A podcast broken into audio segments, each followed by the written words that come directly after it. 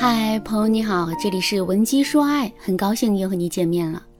挽回爱情的时候啊，我们经常会听到一个词，这个词是断联。所谓的断联，就是主动切断跟前任的联系，然后让两个人的感情在这段冷静期焕发出新的生机和活力。而与断联相对应的一个词啊，就是复联。什么是复联呢？顾名思义，就是恢复跟前任的联系。复联的概念是很简单的，也正是因为这个概念如此简单，我们会很容易把复联当做是一个非常容易的事情。但其实呢，复联是一个很复杂的操作，我们必须要有足够的谨慎，并做好充足的准备，才能保证最后复联的效果。说到这儿，我想起了我的学员小易的案例。小易来找我做咨询的时候呢，她和男朋友已经分手一个月了，分手的具体原因。不详，直接的原因呢是小易跟男朋友在分手前因为琐事大吵了一架，吵完架之后，小易就去出差了。两天后，也就是出差快要结束的时候，小易突然收到了男朋友发来的消息，消息很简洁，只有三句话：“我们分手吧，东西我已经从出租房搬出来了，之后我们再也不要互相打扰和联系了。”看到这三句话之后啊。眼泪止不住的从小易的眼眶里流出来。后来，小易想了想，自己绝对不能就这么算了。于是呢，他就打电话给前任说：“你这是什么意思？怎么突然就提了分手？你有没有考虑过我的感受呢？”听到这几句责问的话之后，前任一声都没吭，立刻就挂断了小易的电话。之后，小易再打电话过去，那边早已经把他加入了黑名单了。万般无奈之下，小易只好被迫跟前任断联了半个月的时间。半个月之后，小易发现前任把他从黑名单里移出来了，于是他就又开始了对前任的复联攻势。比如，他曾以处理出租房剩余物品的名义给前任打了一通电话，成功把前任约到出租房之后，小易就又开启了喋喋不休的求复合模式。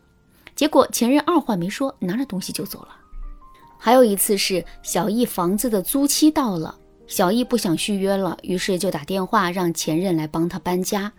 这一次，小易并没有像之前那样对前任死缠烂打，而是一直在用出租屋里的东西试图勾起前任的回忆。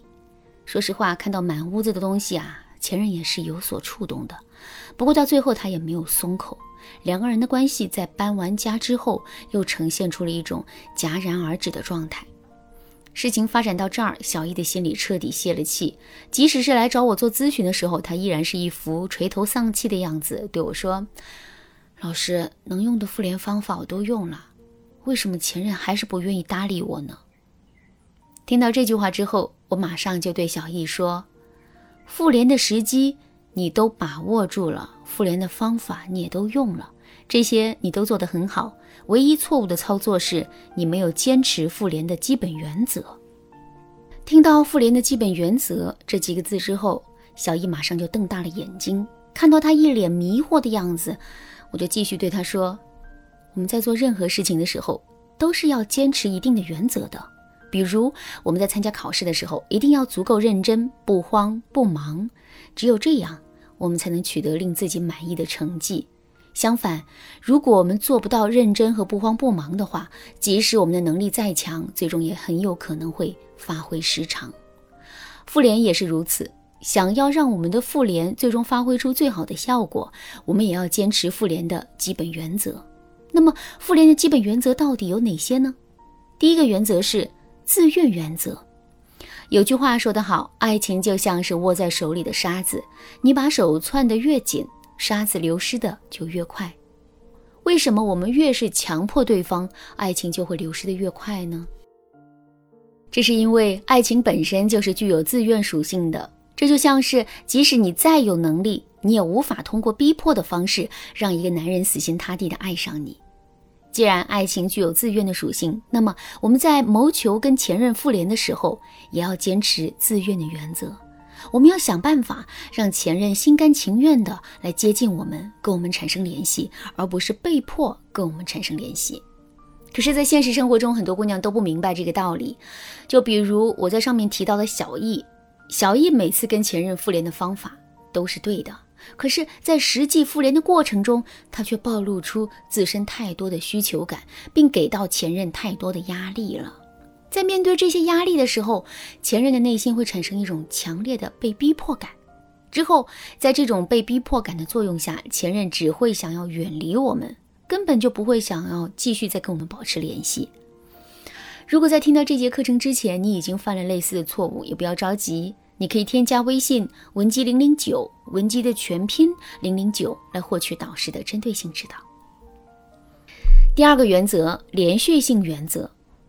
你是一家餐厅的老板，你的餐厅开得好好的，可是突然有一天啊，你的餐馆就被封了。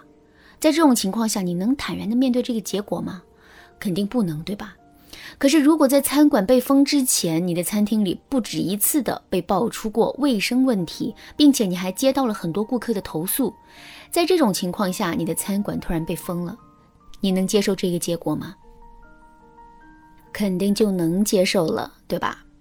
同样是餐馆被封，为什么前者你能接受，后者却不能接受呢？其实原因很简单，第一个场景不具备连续性。所以在面对餐馆被封的这个结果的时候，我们肯定会觉得很突兀。可是第二个场景却具备很强的联系性，所以我们自然就能够更容易接受最终的结果了。复联也是如此，我们一定要坚持连续性原则。试想一下，前一秒前任还对我们摆出一副誓死不联系的态度呢，下一秒我们却要求男人可以跟我们热情的攀谈，这怎么可能呢？前任的心理上肯定是无法接受的，所以想要顺利的达到这个结果，我们就一定要坚持连续性原则。也就是说，我们要在前任跟我们保持联系之前啊，给到他一些特定的过程和理由。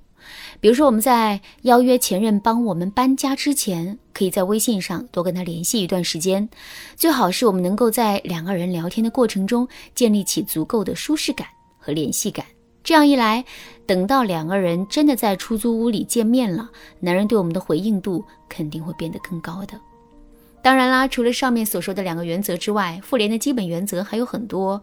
如果你想对此有更多的了解和学习，可以添加微信文姬零零九，文姬的全拼零零九，来获取导师的针对性指导。